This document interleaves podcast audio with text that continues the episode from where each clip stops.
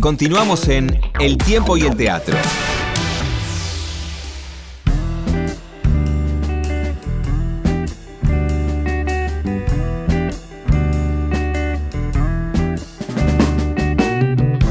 En este segundo bloque, en el tiempo y el teatro, en Radio Nacional, en la radio pública, eh, tenemos la alegría de estar en comunicación con uno de los grandes referentes del teatro argentino contemporáneo. Por supuesto, nos referimos a Pompeyo eh, Audiver. Eh, ¿Cómo estás, Pompeyo? Hola, Jorge. Hola, Juano. ¿Cómo andan? la verdad, una alegría poder entrevistarte. A mí me encantaría que empecemos eh, estando ya en verano, el, eh, este verano 2023, 2024, que recién empieza, eh, me encantaría preguntarte un poquito por el balance de estos años con Habitación Macbeth. contanos un poquitito, hagamos un poquito de historia, ¿no? Porque vino la pandemia, vos aprovechaste eh, la pandemia, digamos, para eh, armar este espectáculo y luego con muchas interrupciones subió al escenario, volvió a bajar, bueno, y finalmente, eh, digamos, en los últimos dos años empezaste a hacer una temporada sostenida con un éxito total. Contemos un poquito la historia, Pompeyo. Sí, sí, todo empieza como vos bien decís, en la pandemia, cuando me tuve que recluir eh, en mi casita de Mar del Sur, donde estoy ahora, em, y, me di cuenta que iba para largo y que, era una introspección universal en la que estábamos metidos, un momento de extinción, diría yo. Era muy parecido a un momento bequetiano, donde em, ya no, no se sabía nada del mundo, todo estaba muy eh, puertas adentro. En esas circunstancias y en esa angustia, porque yo ya venía trabajando con mucho éxito una obra en el CCC que llamaba Trastorno, y de golpe no tuvimos que levantarla, o sea que de, golpe me quedé aislado en, el sur, sin el teatro, me di cuenta que, que, en, ese, que en, este tiempo, en ese tiempo de pandemia eh, corría un peligro grave de, angustia, de depresión. Entonces eh, apareció una vieja fantasía con la que yo ya venía dando vueltas, pero que siempre me resistía a ella por considerarla muy peligrosa, que es la de, mm, la de hacer una obra yo solo, hacer yo solo todo, todo un trabajo con todos los personajes, con todas las vicisitudes de una obra. Em, entonces tomé el, el, Macbeth de Shakespeare, que es una obra también que venía, con la que venía dando vueltas también, queriendo hacerla con varios actores, y me pareció que era la obra ideal para mi propósito, eh, ya que era una obra de características, por un lado, sobrenaturales, eh, metafísicas, de, una, de, una, gran belleza poética, y que podía ser eh, llevada a un solo cuerpo, mediante una, una, adaptación, por supuesto. Y es así que, así como en esas circunstancias tan dramáticas, yo siempre me, me imagino eh, me gusta compararlo con, la, con las circunstancias en las que el mono de Kafka, para, para poder librarse de esa jaula, se vuelve hombre. Yo, para poder librarme de la jaula de la pandemia en la que estaba, me volví Macbeth. Eh, y entonces en esas circunstancias me puse a, hacer la adaptación, eh, que me llevó unos meses, un momento muy inspirado, porque también en sentía que en, el proceso de la adaptación yo era de algún modo asistido en el trance, como diría Ramponi, por alguien que es yo mismo del revés en mi ausencia, dice el poeta. Y yo sentía que yo estaba siendo asistido en el trance por alguien eh, que yo mismo del revés en mi ausencia.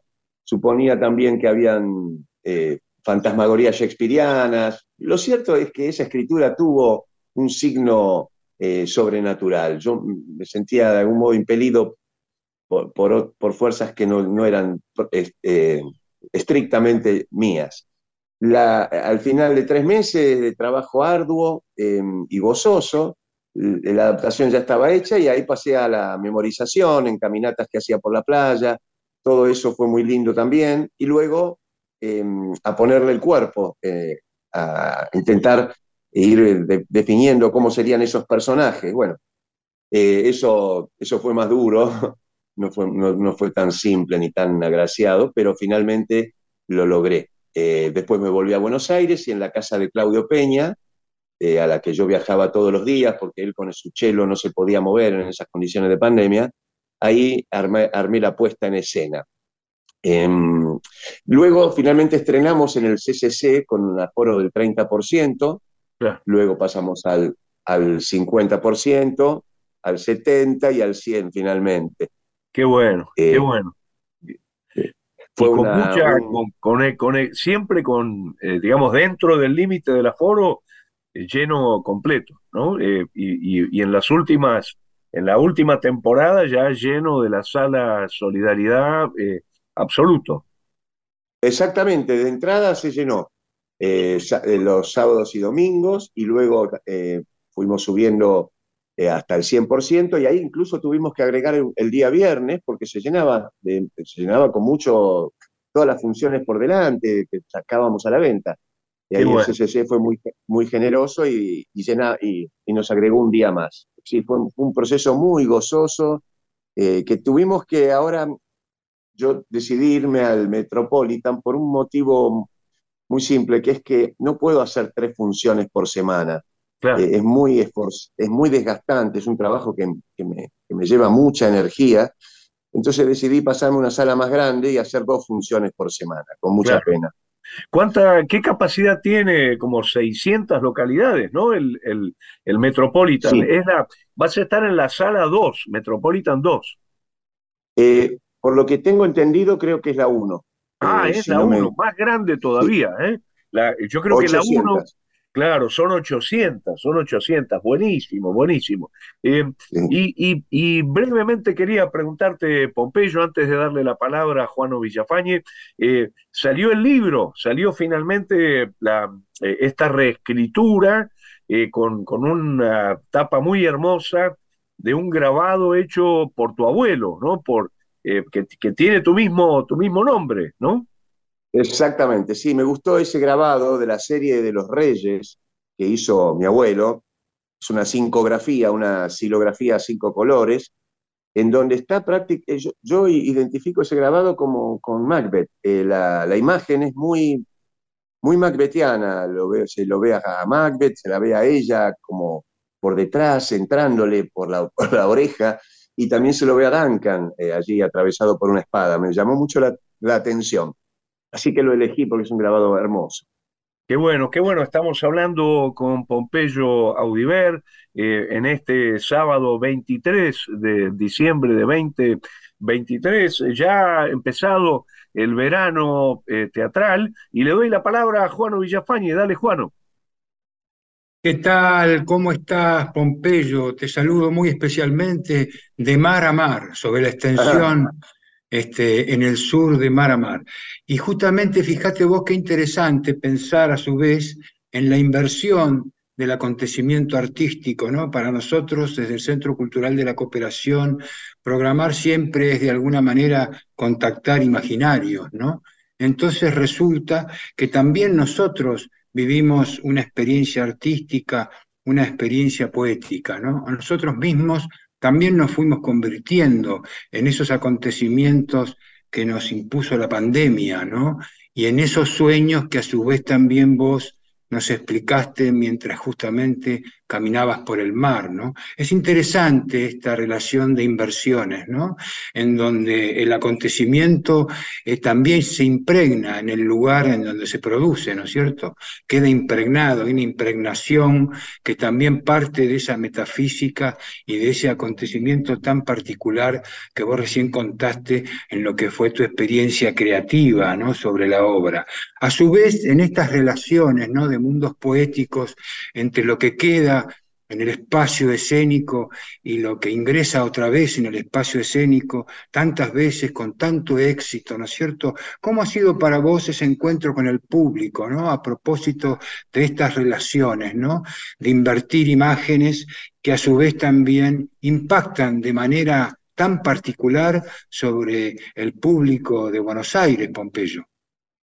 Sí, fue una, yo creo que ahí, se ha producido como un fenómeno eh, teatralmente puro, una fenomenología teatral em, de, naturaleza prehistórica o posthistórica, con esto quiero decir muy esencial, em, que es la del cuerpo habitado, el cuerpo habitación, el cuerpo que ha sido poseído por las fuerzas, en este caso de una obra, y que es agitado em, de una forma discontinua y, apasionada por esas fuerzas para la representación de esa obra.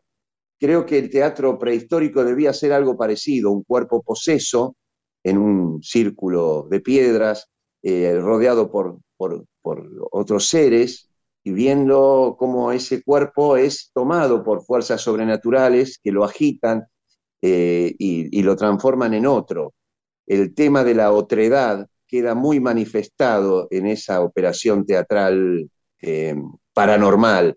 Eh, y el público tiene un tipo de empatía eh, muy escasa en estos días vinculada a ese fenómeno. Es una empatía que trasciende los asuntos circunstanciales de la obra, que por, otro lado son extraordinarios, por supuesto, y son muy parientes del fenómeno, pero que tiene que ver con la, con el cuerpo poseído, con el cuerpo habitáculo de encarnaciones. Nosotros como seres, de algún modo, hemos clausurado nuestra identidad con una, con una ficción yoica eh, en términos de la identidad individual y con una ficción histórica en términos de la identidad colectiva. Y cuando un cuerpo recupera su verdadera multiplicidad poética, de sus valencias existenciales y las puede, y las puede manifestar a través de una organización artística, como es en este caso, eso genera ese tipo de empatía tan, tan particular y tan intensa, que es la que yo siento que se produce con el público hoy en día con Habitación Macbeth. Así que estoy muy contento de que eso suceda, de que sea una experiencia teatralmente pura y, y extrema. La gente sale cansada y gozosa de esa hora 45 Em, de posesión. Así que el, identificarse con la forma de producción y que forma de producción, causas y efectos sean una misma cosa, me parece que es un logro de esta, de esta apuesta. Qué bueno, qué bueno, Pompeyo, escucharte. Eh, eh, quiero recordarle a las y los oyentes de todo el país que estamos hablando con Pompeyo Audiver, que estamos hablando sobre Habitación eh, Macbeth, pero también me gustaría eh, preguntarte, ¿cuándo vuelve al Teatro Metropolitan el espectáculo? ¿Cuándo empieza la temporada 2024? El, empieza en enero, el primer viernes de enero, es el 5, si no me equivoco, eh, y vamos a estar los viernes y sábados a las 20 horas, que es un muy buen horario, em, porque es, es, una hora donde todavía, yo creo que es el mejor horario, es el de las 8.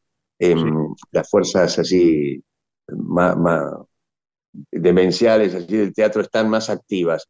Eh, así que vamos a estar enero y febrero inicialmente eh, haciendo esta temporadita en el Metropolitan a las 20 horas los viernes y sábados.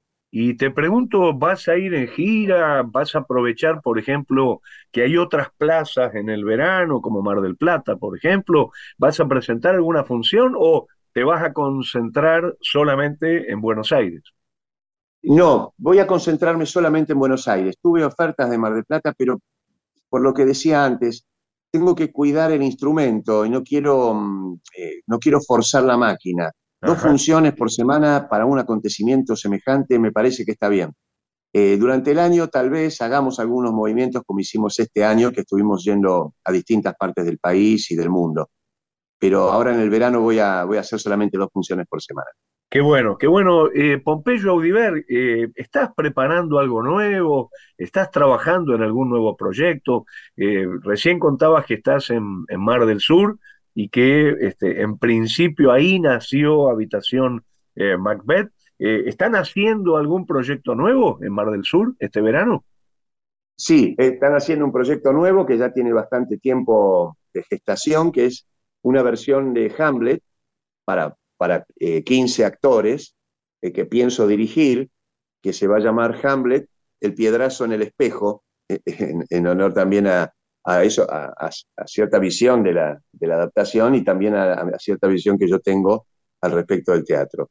Exacto. Y por otro lado, decir que El Piedrazo en el Espejo es el nombre, digamos, el título de tu libro, ¿no? De, tu libro de artista, investigador, de filósofo, de la praxis eh, eh, ¿no? Donde reflexionás sobre tu manera de, entender el teatro, sobre tus espectáculos, tu, metodología, ¿no? Así que se va a llamar Hamlet el piedrazo en el espejo. Exactamente, eh, se va a llamar así y tiene mucho que ver con, el libro, la, adaptación que estoy haciendo de Hamlet, em, que bueno, no, no voy a precisar ahora eh, los detalles, pero que está muy relacionada. Me parece que Hamlet es el, vehículo ideal para, también para poder producir esas reflexiones al respecto de la propia identidad, y, en términos individuales y colectivos, como te refería antes. Y por otro lado, estoy eh, preparando una varieté, estoy buscando un espacio para llevar adelante esa varieté con alumnos avanzados sobre el trabajo que venimos haciendo el año pasado de máquinas individuales, de mm, trabajos individuales eh, gestados todos por ellos en términos de la dramaturgia que han elegido y que han producido, y por las metodologías del estudio en, términos de la dirección escénica de esos acontecimientos. Así que eh, eh, estoy buscando un espacio ideal para producir esas, esa varieté, esos trabajos. Son hermosos y todos son muy potentes. Ha habido un gran estallido dramatúrgico y formal en, el estudio el año este que está terminando y lo voy a coronar con esta varieté el año que viene. Qué bueno, qué bueno. Y, eh, me encantaría preguntarte por qué Hamlet, eh, así como antes te concentraste en Macbeth, ¿por qué ahora Hamlet? ¿Qué te atrae de, de Hamlet? Por ejemplo, la figura del padre muerto. Me atrae la idea de que Hamlet está paralizado en el estupor de una lucidez atónita y cobarde, que creo que es, alguna, es una circunstancia en la que, eh, que hemos atravesado nosotros como parte de un campo popular, em, de estar paralizados en ese estupor de la lucidez atónita y cobarde y no poder accionar. Es una, mm, me parece que hay también allí en la obra eh, muchas reflexiones vinculadas a la representación, a la ficcionalidad de la identidad, y a ser nosotros también a veces actores de una ficción histórica eh, que, nos, que nos detenta como piezas para un funcionamiento predeterminado y nosotros en la lucidez de estar siendo operados eh, no, no accionamos, no nos revelamos. Hay algo de la, del momento histórico, del grito histórico en el que estamos eh, metidos, que en Hamlet reverbera muy bien y que puede ser también eh, la obra tomada como superficie de inscripción de, estas, de, estos desvelos míos, de estas circunstancias en las que estamos. Em, es una obra bellísima, muy compleja, que hay que... Em, la, adapté bastante también, pero digamos, más que nada la achiqué eh, y, la, y, produje un poco de reescritura. Todas las, cuestiones teatrales que se, que se juegan en Hamlet, vinculadas a la representación esa que que él hace con los cómicos, todo el drama de los cómicos que están siendo, em, están entrando en crisis por la aparición de un nuevo teatro que los, que los deja en la banquina, em, y la aparición de ese nuevo teatro en la obra que yo estoy haciendo es de algún modo, eh, está vinculado al, naturalismo, al realismo, y estos viejos actores más, eh, más parecidos a los actores del circo criollo, a, a los actores del sainete, están siendo dejados de lado, siendo que esos artificios conectan mucho mejor con lo poético que las formas más del espejismo, más tradicional, más últimas, ¿no? más modernas del espejismo histórico, del naturalismo. Entonces hay también ahí una reflexión que se puede precipitar a partir de esta crisis en la que están estas compañías, esta compañía teatral con la que Hamlet opera la, trampa para revelar el crimen de su tío. Eh, Pompeyo, eh, yo quería preguntarte si hay fecha de estreno, lugar y si vas a actuar, además de dirigir. No, no voy a actuar, voy a dirigir solamente y no, todavía no, no me, me falta muy poquito para estar conforme con lo que hago. La quiero someter la adaptación también a la lectura de alguna gente amiga, como para, para ver si no estoy metiendo algún, la pata en, algún, en alguna cosa o, si le falta algo. Em, Así que supongo que va a ser para la segunda mitad del año cuando lance ya la idea del proyecto. Tampoco me puse a pensar en actores, ni actrices, ni en espacio, pero va a ser muy pronto. Este año lo voy a resolver eso. Qué bueno, qué bueno. Eh, Juano Villafañe, adelante, que nos queda poquito tiempo. ¿Cómo no? Este, justamente, Pompeyo, esta idea es muy interesante de la condición de la multiplicidad poética del cuerpo, ¿no? En el teatro, y cómo esa multiplicidad sigue funcionando a su vez en la vida cotidiana, ¿no? O sea, el proceso de incorporar el personaje y cómo uno se puede retirar o se pueda sacar de encima ese personaje, ¿no? Esa realidad entre el personaje entrañable asociado a tu cuerpo y la vida cotidiana, en donde también transita tu personaje, ¿no? ¿Cómo has vivido esa experiencia entre el afuera y el adentro del teatro, Pompeyo? Yo siempre siento que en el teatro la vida es más intensa, que yo soy más yo que, en, la, que en el campo histórico, que en el frente histórico donde, donde, donde lo, que, lo que hay es una, una personalidad y una intensidad bastante menguada y ordinaria. En cambio, el teatro es un campo eh, de, de, representación de la identidad de estructura. Yo siento que en el teatro lo que, lo que aparece es mi identidad de estructura, que es de naturaleza poética y que conecta con una zona metafísica que vuelve a arder y a, cobrar sentido. Así que siento que en el teatro mm, eh, la, vida es más intensa, el tiempo es el tiempo real que nos han sustraído en este frente histórico, el espacio también se vuelve milagroso y poético y multivalente, y ni que hablar de la identidad que, que se vuelve un campo poético de otredad y de intensidad eh, metafísica. Así que cuando salgo del teatro siento toda la rémora del, goce que acabo de, recibir de, esa estadía y me siento con una cierta nostalgia y me consuela mucho saber que voy a volver al día siguiente o a la semana siguiente. Em, y mi vida em, en el frente histórico de algún modo está muy signada por la cita con el teatro, con la, con la actuación, con la representación. Así que esa cita amorosa me mantiene vivo y me, da intensidad y me, da aliento en este frente histórico tan convulso y tan, tan patético en el que nos encontramos. Más allá de que, por supuesto, tengo hijos que son fenómenos, pues, eh, eh, eh, desatan en mí una, una, una alegría del mismo orden que el teatro, y eso también tiene un sentido y le da sentido a la vida. Pero la verdad es que el teatro, por eso siento que el público también va al teatro, ¿no? De algún modo a ensayar la muerte y la resurrección, la otredad, a verse en otra latitud, en, otra forma de ser, de, la experiencia vital, que está tan malversada. Así que bueno, esa es mi, e, mi gran apuesta, ¿no? a volver a la vida todo el tiempo en la representación. Qué bueno, Pompeyo. Y, eh, yo también quería preguntarte por el libro, ¿no? Porque así como publicaste eh, El Piedrazo en el Espejo, eh, ahora sale Habitación Macbeth en formato de libro. Digamos, ¿qué expectativa tenés con respecto a, al libro, ¿no? y me encantaría que nos cuentes también un poco tu relación con, con los libros, ¿no? Yo siempre siento que hay algo maravilloso en esa colección que hizo Ricardo Rojas en, la Universidad de Buenos Aires, donde publicó el Juan Moreira, publicó textos eh, eh, coloniales, eh, textos del siglo XIX, que si no se hubiesen publicado hoy realmente se habrían perdido, ¿no? Entonces, ¿qué, sentís de esta, esta proyección hacia el futuro de el texto dramático de Habitación Macbeth? Sí, siento mucho, mucha alegría de que, de que el libro se haya publicado, em, porque muchos espectadores me, preguntan a la salida dónde pueden conseguir ese material. Y yo se los he mandado por correo a algunos eh, cuando, antes de que saliera el libro, y ahora ya puedo referir el, libro.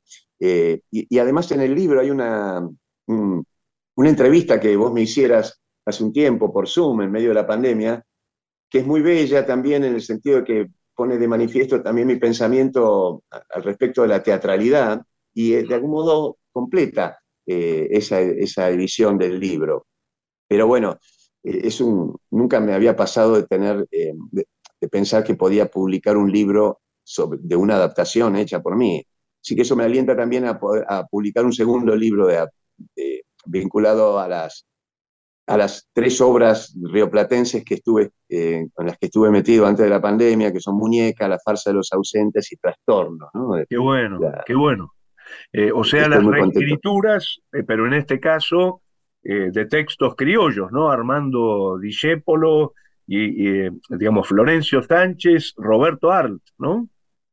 Exactamente, yo creo que ese libro va a ser muy potente también, pues son tres autores rioplatenses reversionados em, y que tienen como mucha, una potencia también de, esa, del orden de lo que estuvimos hablando recién, ¿no? En esas tres obras que yo elegí son para mí las obras más potentes de ellos en el sentido de la conexión con, con esta dimensión poética, metafísica, existencial eh, de la identidad.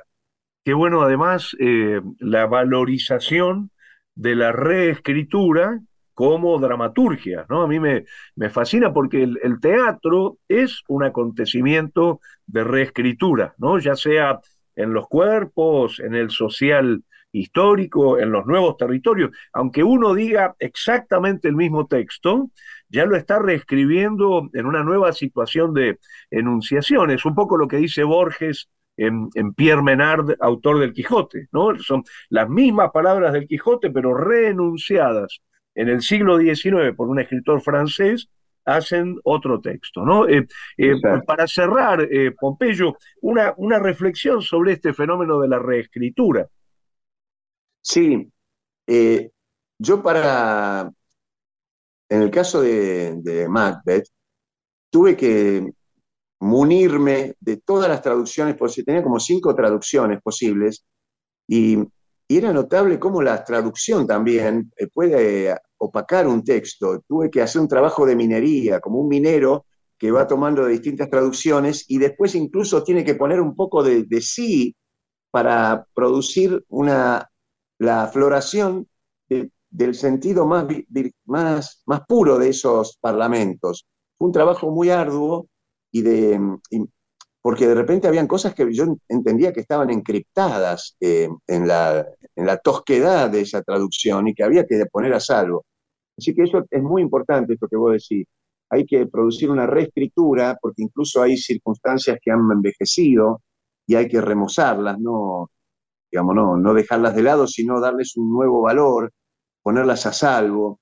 En el caso de las obras de, de estos autores de los que hablábamos recién, Cepolo, Roberto Ar y Florencio Sánchez, también lo mismo. De repente una, una reescritura puede ser cambiar eh, que un personaje sea, eh, como el caso de Rosario el, del pasado, que lo interprete un hombre y que esté, travestido ese personaje y uno se da cuenta que es un tipo, no una mujer. Y hay algo ahí que se está diciendo. Eso también es reescritura, ¿no? Toda la versión escénica que uno puede montar sobre un trabajo, hay muchas formas de reescribir, el espacio también es una forma de la reescritura, la composición y devenires de los cuadros espaciales, todo eso me parece que es muy importante también. Exacto, exacto. Eh, Pompeyo Viver, muchísimas gracias por esta comunicación con Radio Nacional. Te escuchó todo, todo el país y ahora eh, además tenemos el podcast, así que te va a seguir escuchando muchísima gente de manera asincrónica. Un gran, gran abrazo y bueno, eh, mucha merd con el regreso de Habitación Macbeth el 5 de enero en el Teatro Metropolitan 1. Muchas gracias a ustedes, compañeros. Nos vemos pronto. Un gran abrazo. Muchas gracias. Un abrazo, querido. Chau, chau. Hasta pronto. abrazo. Hasta pronto.